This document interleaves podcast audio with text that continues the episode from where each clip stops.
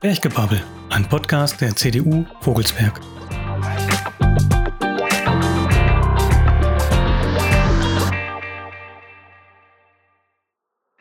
Willkommen bei Berchgebabbel. Heute sprechen wir über die vergangene Kommunal- und Bundestagswahl, wie gewohnt mit Jennifer Giesler, Jens Mischak und mir, Norman Möller. Hallo ihr beiden. Hallo. Hallo Norman. Wo wir uns das letzte Mal gesprochen haben, das ist jetzt schon ziemlich lange her, das war Ende Februar vor der Kommunalwahl. Was ist denn seitdem kommunalpolitisch alles passiert? Ja, seitdem hatten wir vor allem erstmal die Kommunalwahl Ende März. Danach haben wir uns als CDU Vogelsberg erstmal auch Zeit gelassen, um zu schauen, wie wir jetzt weitermachen wollen. Das Ergebnis sieht im Kreistag folgendermaßen aus. Wir haben jetzt 20 der 61 Kreistagsabgeordneten, die wir von unserer Seite aus stellen, sind danach wieder, wie auch in der vergangenen Legislaturperiode, in eine Koalition mit der SPD gegangen. Und seit der Kommunalwahl haben sich nun auch schon alle Ortsbeiräte, Gemeindevertretungen, Stadtverordnetenversammlungen und die Kreistage konstituiert. Das heißt, sie haben mit ihrer Arbeit begonnen in der neuen Zusammensetzung.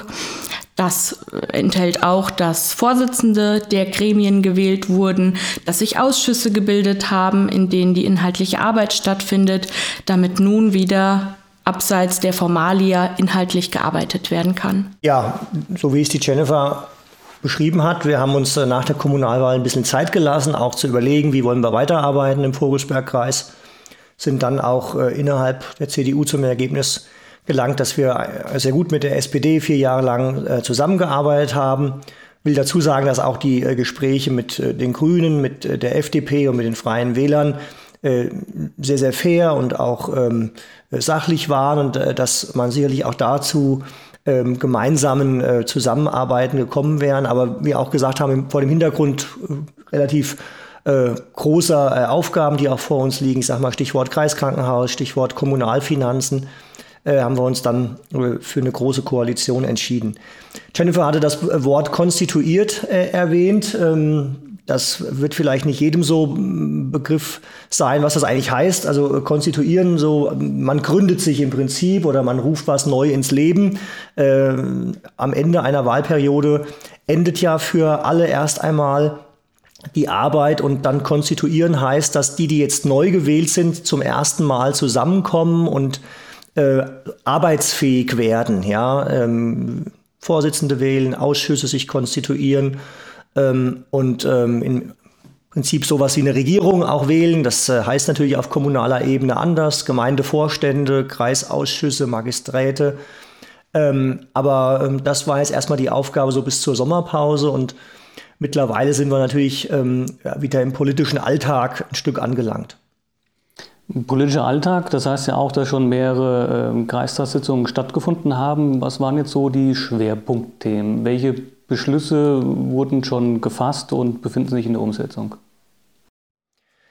Ja, nachdem hauptsächlich Formalien geklärt wurden in den ersten zwei Sitzungen, wir viel gewählt haben, äh, auch ähm, für die nächsten fünf Jahre, ähm, steht jetzt seit äh, der Sommerpause oder nach der Sommerpause stand für mich jetzt insbesondere die Erarbeitung des Haushalts für das Jahr 2022 äh, auf der Agenda. Ähm, die CDU hat ja nach der Kommunalwahl auch die Zuständigkeit für Haushalt und Finanzen äh, übernommen und als äh, sozusagen neuer Kämmerer war das jetzt schon äh, auch eine wichtige Aufgabe, zunächst einmal die letzten Wochen zum Sortieren äh, zu verwenden. Es ist bei uns so, dass die Ämter immer ihre Anmeldungen dann ähm, machen für das neue Haushaltsjahr.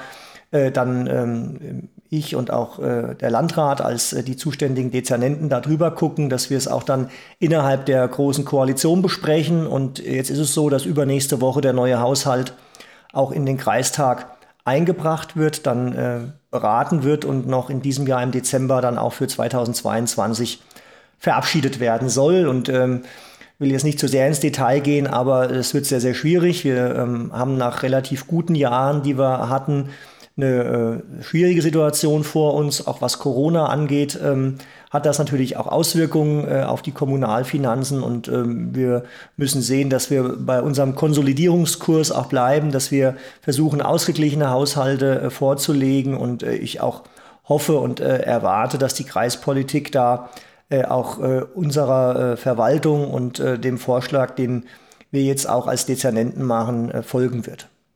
Wie sind eigentlich Zustand hier im Kreis? Ähm, geben wir mehr Geld aus als im letzten Haushalt, weniger? Haben wir Schulden?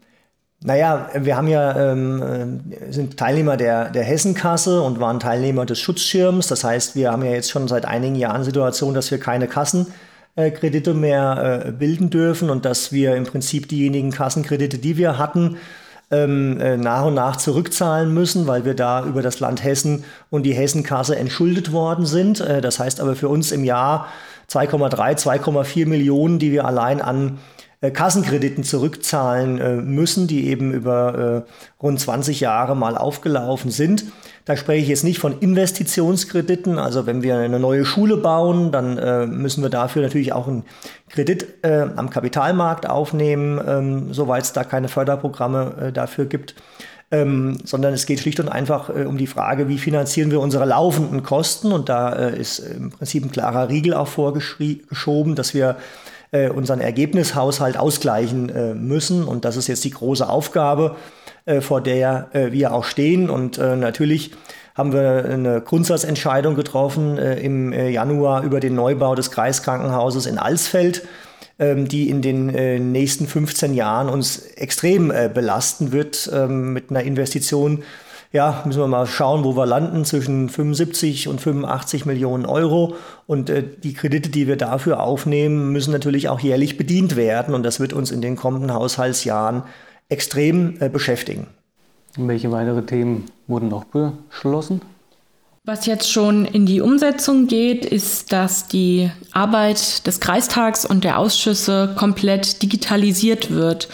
Also man kann sich das so vorstellen, vorher hat jeder Kreistagsabgeordnete regelmäßig dicke Papierpakete, kann man wirklich so sagen, per Post zugeschickt bekommen. Da kamen immer dicke Umschläge mit allen Themen, die zu beraten waren. Das waren alle Anträge, alle Anfragen, alle Hintergrundinfos, äh, die man für eine gute Arbeit, für eine gute inhaltliche Diskussion brauchte. Und äh, das wird in Zukunft einfacher werden. Da ist auch ein ganz großer Aspekt, dass auf viel bedrucktes Papier und auf viel äh, Postversand verzichtet werden kann. Also sowohl ein nachhaltiger Aspekt als auch ein Kostenfaktor, der da ähm, in Zukunft minimiert werden kann. Und es ist so, dass jetzt jeder Kreistagsabgeordnete den Zugang zu einem Online-Portal hat und sich da alle relevanten Unterlagen herunterladen kann, um weiterhin gut damit arbeiten zu können. Aber eben der Schritt in die Zukunft, nicht mehr alles analog zu machen, sondern digital auf dem digitalen Endgerät, um dann auch weiterhin gut inhaltlich das voranbringen zu können. Das ist ein sehr moderner und löblicher Schritt. Wie sieht das mit den Abgeordneten aus, die aus Ortsteilen kommen, wo es mit dem Breitbandausbau noch nicht so weit fortgeschritten ist? Also ich mache es so, ich lade mir die Dokumente einmal herunter. Das kann auch natürlich mal länger dauern, wenn man eine schlechtere Internetverbindung hat. Aber wenn man sie sich dann einmal heruntergeladen hat, dann sind sie auf dem Endgerät und man kann dann damit arbeiten. Ich kann natürlich länger warten, bis, bis meine Sachen runtergeladen sind, aber was, was macht denn der Kreis im Breitbandausbau oder lässt er die Kommunen schalten und walten? Wie, wie sie möchten können oder unterstützt der Kreis auch die Kommunen Breitbandausbau? Das ist ja was Wichtiges. Naja, das Thema Breitbandausbau ist ja eins, was uns äh, leider oder Gott sei Dank, je nachdem, wie man äh, es jetzt sieht, schon seit vielen Jahren auch im Kreis äh, beschäftigt. Und wir sind da jetzt auch in den letzten 12 bis 24 Monaten wirklich ein gutes Stück vorangekommen. Und es ist äh, ja nicht mehr nur äh, der geförderte Ausbau, um äh, den es geht, und äh, die Telekom, äh, mit der der Kreis zusammengearbeitet hat. Wir haben ja auch weitere Anbieter, ich will sie jetzt nicht im Einzelnen äh, nennen, die mittlerweile in den Kommunen unterwegs sind und am Markt sind. Und es ist natürlich ein gewisser Wettbewerb jetzt auch da äh, entstanden, aber das äh, muss in meinen Augen nichts Schlechtes sein. Aber du hast natürlich vollkommen recht, wenn wir über Digitalisierung sprechen, dann müssen die Grundlagen gelegt werden. Ähm, wenn ich von zu Hause aus arbeiten will, das betrifft ja auch so Themen wie Homeoffice, die jetzt äh, gerade durch Corona nochmal äh, nach vorne gebracht äh, wurden und aktueller wurden, dann äh, muss auch gerade für ländliche Räume die Versorgung vor Ort, äh, auch in den Dörfern funktionieren. Und das, da machen wir uns auch nichts vor, es wäre jetzt äh, falsch, das anders zu nennen. Da sind wir noch nicht überall äh, so weit.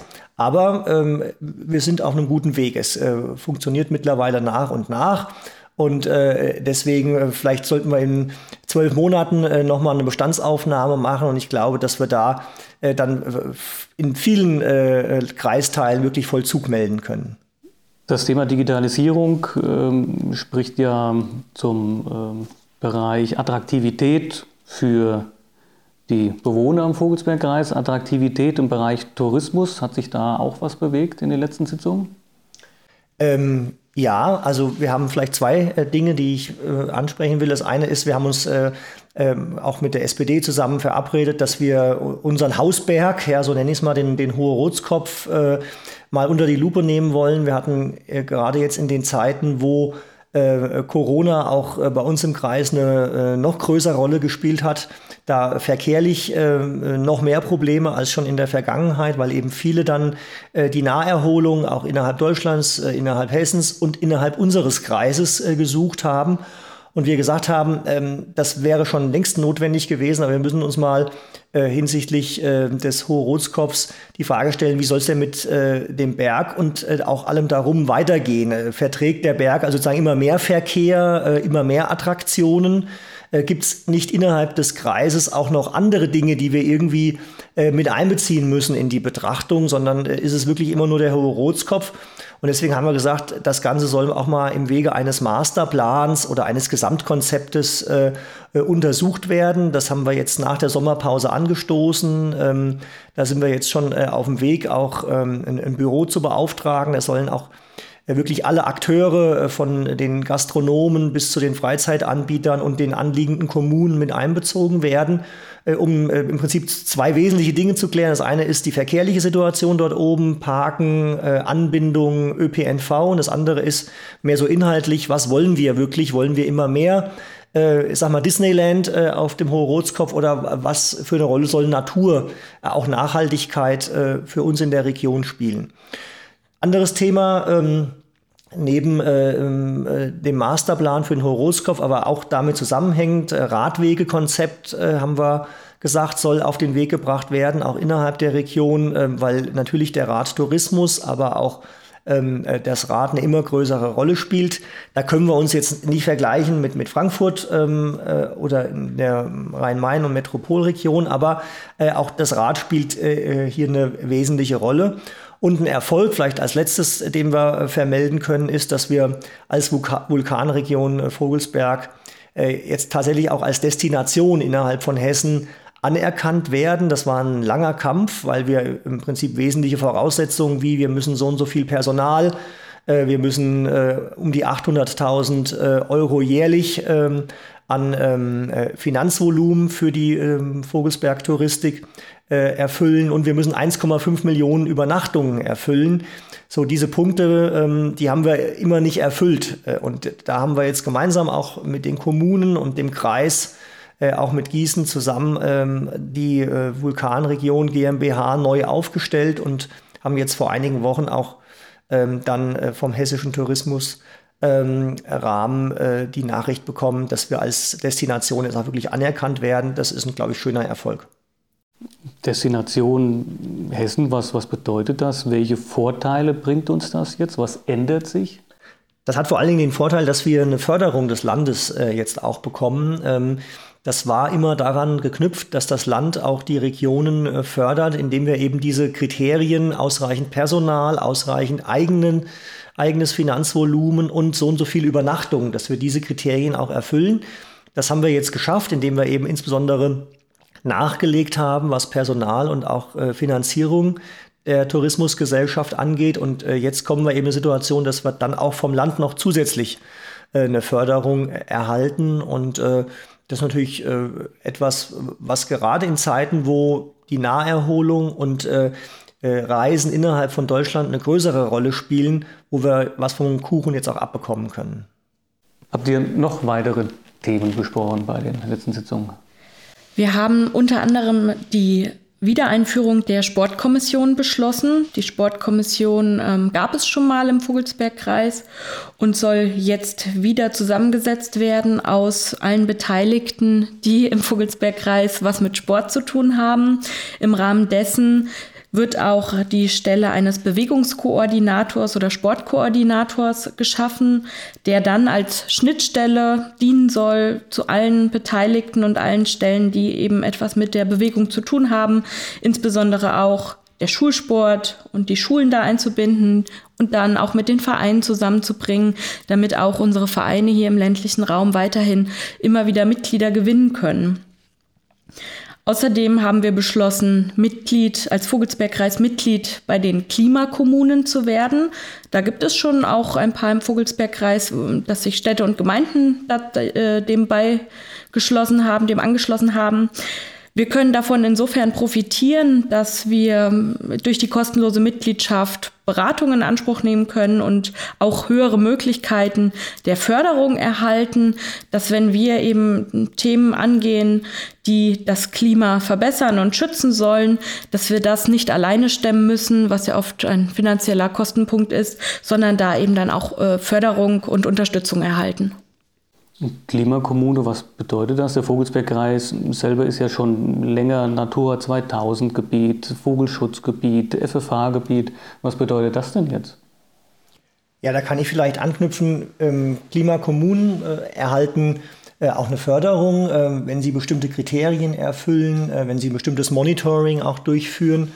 Und ähm, du hast vollkommen recht, wir als Kreis äh, oder als äh, ländlich ge geprägter Kreis haben ja von Natur aus im wahrsten Sinne des Wortes ein ganz anderes Bewusstsein äh, und auch einen ganz anderen Umgang mit dem Thema Klima, ähm, wie wenn ich jetzt in irgendeiner Metropole wohne. Und deswegen sage ich auch immer, ähm, das ist alles schön und gut, ähm, aber wir müssen ähm, sozusagen Maßnahmen, die wir als äh, ein Kreis, der jetzt schon unheimlich viel für Klima tut, auch immer abwägen, ähm, was für einen Kosten und was für Nutzen hat das Ganze gegenüber dem, was vielleicht ähm, eine Metropolregion äh, dahingehend leisten kann. Und ähm, wir sind, ähm, was äh, den Klima- und Umweltschutz angeht, äh, in meinen Augen jetzt schon sehr, sehr gut aufgestellt. Was nicht heißt, weil dann gleich wieder der Einwand kommt, ähm, ja, das, man könnte ja immer noch mehr tun. Natürlich, was nicht heißt, dass man auch nicht noch mehr tun kann. Und äh, deswegen haben wir jetzt zum Beispiel auch beschlossen, ähm, wir machen da mit bei den Klimakommunen. Wir haben äh, innerhalb der Kreisverwaltung schon vor zwei Jahren die grundsätzliche Entscheidung gefasst, dass wir ähm, bei den Neuanschaffungen ähm, und auch dem Neuabschluss von Leasingverträgen für unseren Fuhrpark nur noch ähm, Hybrid- oder E-Fahrzeuge äh, nutzen wollen. Ähm, wir bauen sämtliche Neubauten äh, im Prinzip äh, schon seit Jahren in Passivhausstandards, gerade wenn es um die Schulen geht. Ähm, wir wollen jetzt auch unsere Heizungsanlagen äh, anschauen in allen Liegenschaften, die wir haben. Dazu ähm, äh, wird auch äh, ein, ein Klimamanager äh, jetzt eingestellt werden, der sich genau mit diesen Fragen äh, auch im äh, Amt für Hochbau äh, befassen wird. Ähm, das sind äh, Dinge, da kann man wirklich was bewegen äh, und es ist nicht nur Symbolpolitik. Ähm, da, da muss man ja auch immer sagen, was nützt immer das Sprechen über den Klimaschutz? Man muss ja auch mal konkret fragen, was kann man als Verwaltung tun, wo kann man ein Stück weit Vorbild sein. Wir hatten vorhin das Thema Digitalisierung, auch da darauf umzustellen. Ähm, wir sind jetzt schon, weil ich sagte, gut aufgestellt, wenn wir mal äh, die erneuerbaren Energien im Kreis uns anschauen, äh, die Windräder, die ja auch immer äh, zu Kontroversen geführt haben, aber äh, ich sage mal, das ist ein Riesenerfolg, dass wir jetzt schon über 200 Prozent unseres Energiebedarfs äh, hier im Kreis über erneuerbare Energien decken könnten. Ja, könnten, weil natürlich äh, das, was hier durch erneuerbare Energien erzeugt wird, nicht eins zu eins auch im Kreis landet. Aber wenn wir mal unterstellen, alle Windräder, alle äh, PV-Anlagen, die es hier im Kreis gibt, äh, würden ähm, den Energiebedarf äh, decken, äh, mehr als das Doppelte als das, was notwendig ist, ganz allein auf den Kreis bezogen. Das ist ein großer Erfolg, das haben andere bei weitem noch nicht. Wir ähm, sind Ökomodellregion, gerade im Bereich der Landwirtschaft.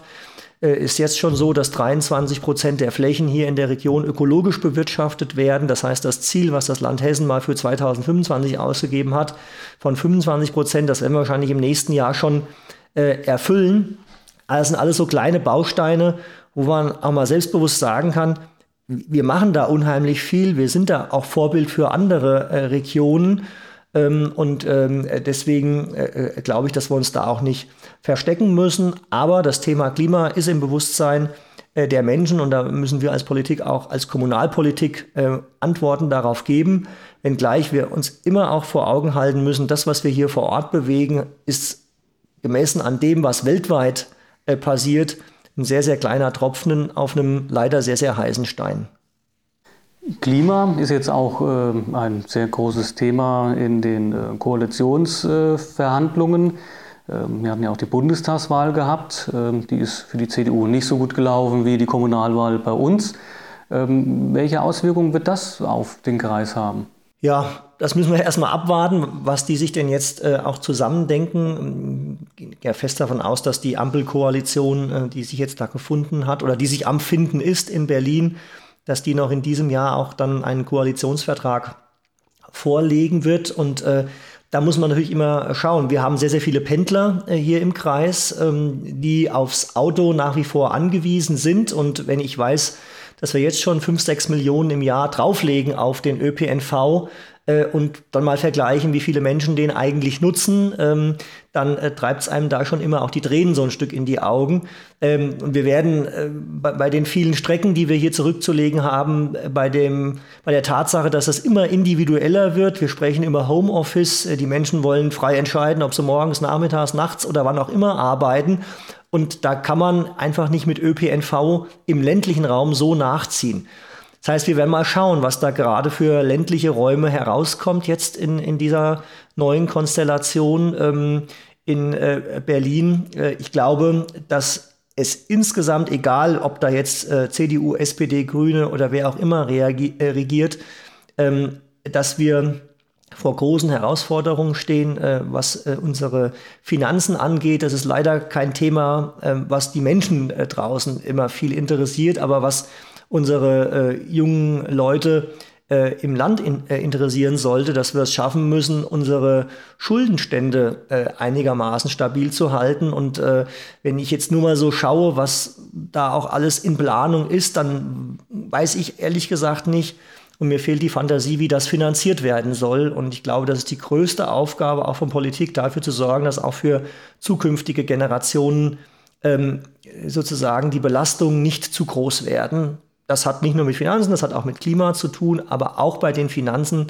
müssen wir schauen, dass wir das irgendwie organisiert bekommen. Ich weiß nicht, ob Jennifer, du noch irgendwelche Befürchtungen oder Ideen oder auch Hoffnungen äh, hast äh, über das, was jetzt äh, in Berlin vielleicht auch für den Vogelsbergkreis rauskommt.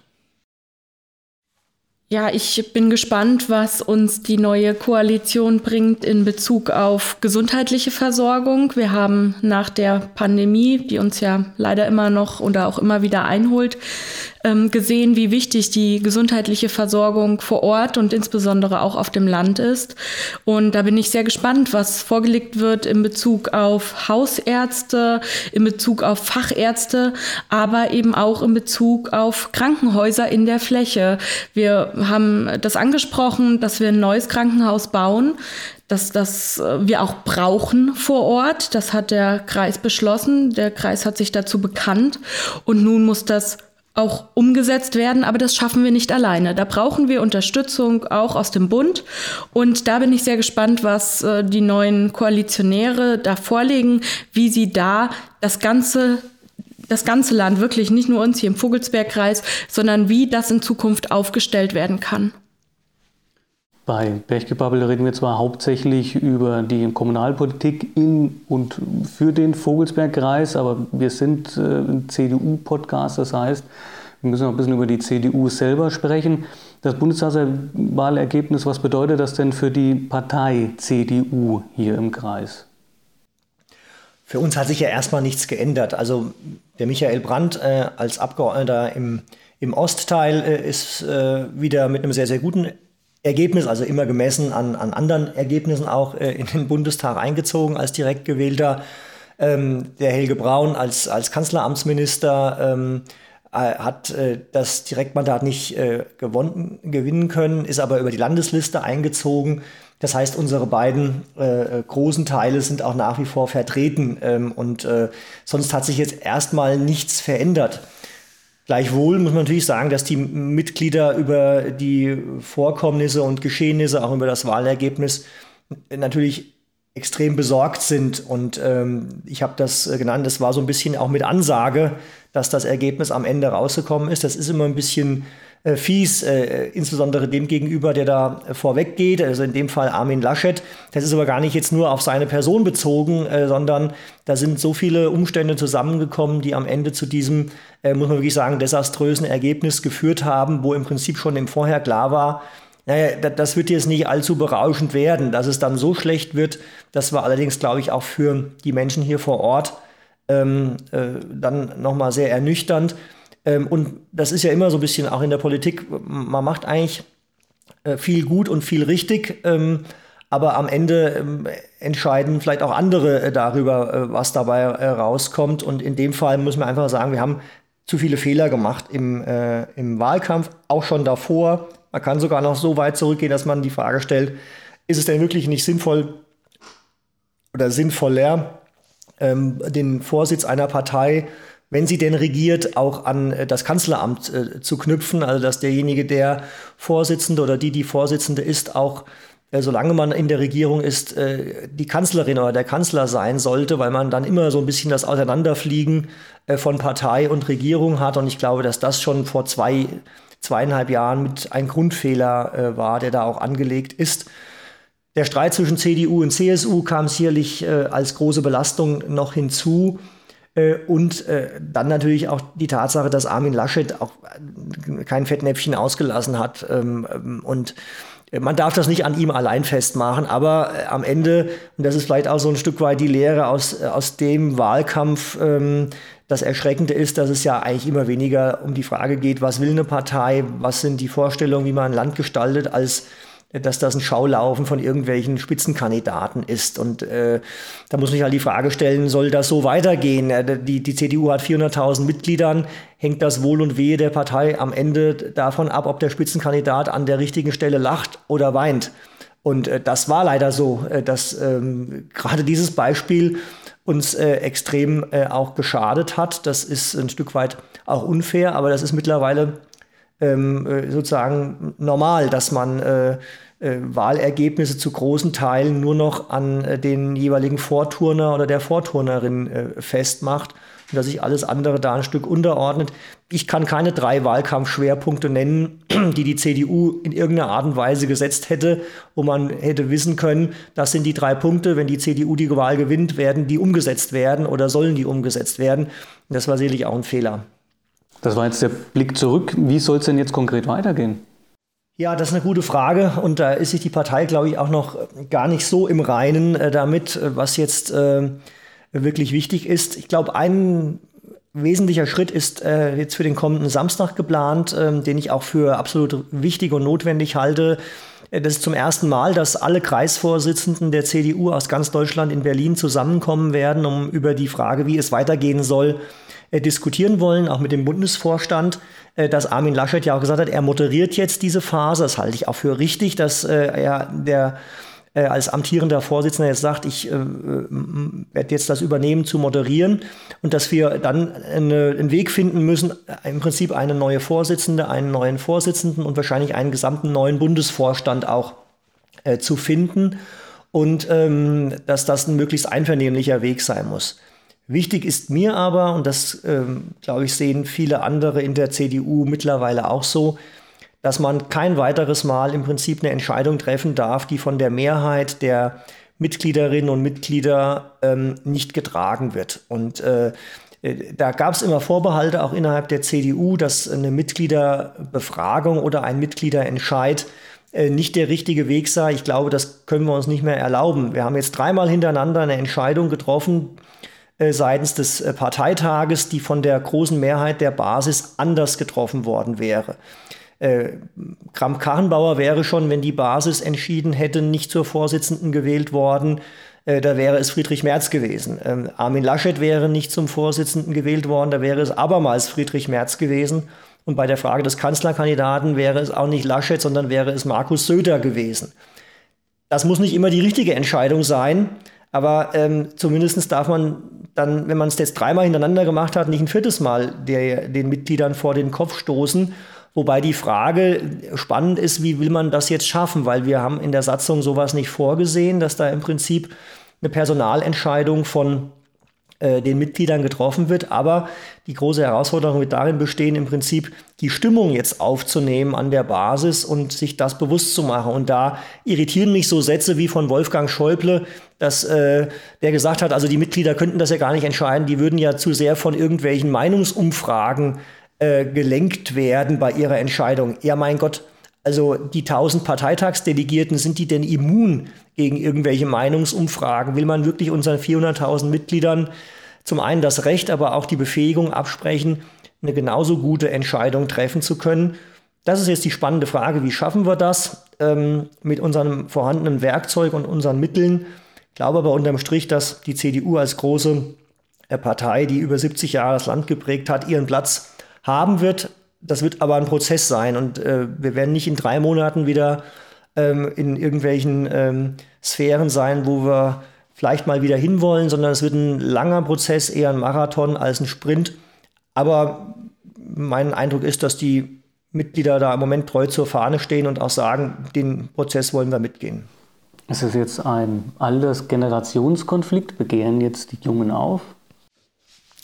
Also es hat ähm, als erstes großes Event nach der Bundestagswahl der Deutschlandtag der Jungen Union äh, stattgefunden. Da muss man sagen, kamen auch wirklich viele Redner aus der Bundespartei und haben äh, sich der Verantwortung äh, sag ich mal, Rechenschaft vor den Jungen abzulegen, auch äh, gestellt. Es war Armin Laschet da, der auch sich ähm, da gut zur Verfügung gestellt hat, dass wir das mit ihm aufarbeiten, dass wir darüber diskutieren können.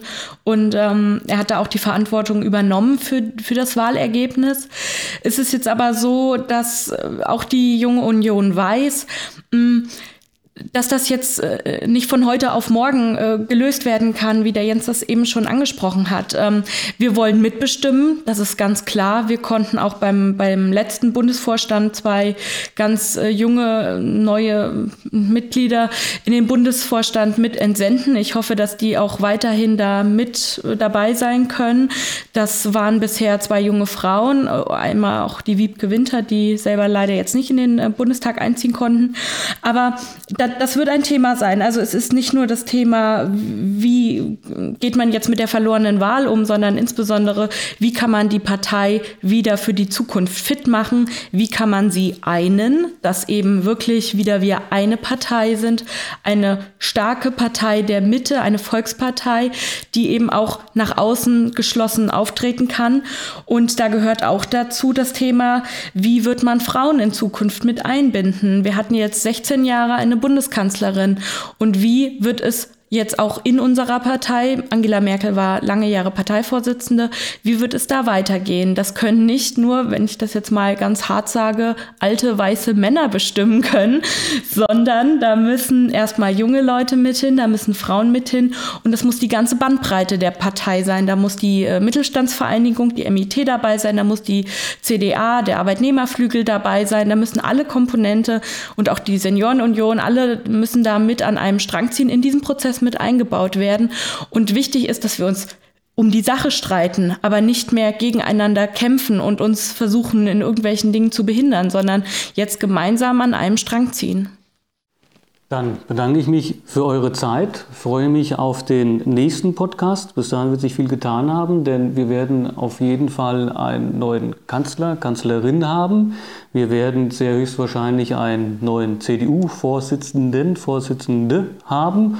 Und ich gehe davon aus, dass der Haushalt im Vogelsbergkreis auch eingeführt worden ist, so dass es hier auch ähm, mit festen Zahlen weitergehen kann. Und ja, freue mich darauf und bis dahin und alles Gute. Tschüss. Danke. Ciao. Bis zum nächsten Mal. Das war Berggebabbel, der Podcast der CDU Vogelsberg mit Jens Mischak, Jennifer Giesler und mir, Norman Möller. Wenn du die nächsten Folgen nicht verpassen möchtest, abonniere uns doch auf Spotify, iTunes oder wo auch immer du deine Podcasts hörst. Schreibe uns sehr gerne, wie dir die Folge gefallen hat. Du erreichst uns über Instagram, Facebook, Web oder Mail. Ich schreibe das auf jeden Fall alles nochmal in die Show Notes. Bis dahin, macht's gut.